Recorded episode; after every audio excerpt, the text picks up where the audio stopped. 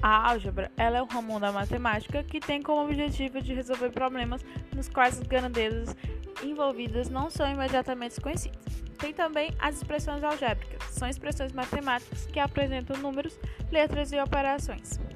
As letras que aparecem em uma expressão algébrica são chamadas de variáveis e representam um valor desconhecido. Sem esquecer que no estudo da álgebra tem também os monômios, que é uma expressão algébrica que apresenta apenas multiplicações entre os coeficientes e as letras. E os polinômios também.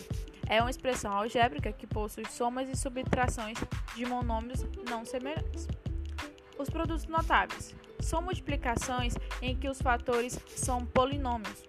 Existem cinco produtos notáveis, mais relevantes: quadrado da soma, quadrado da diferença, produto da soma pela diferença, cubo da soma e cubo da diferença.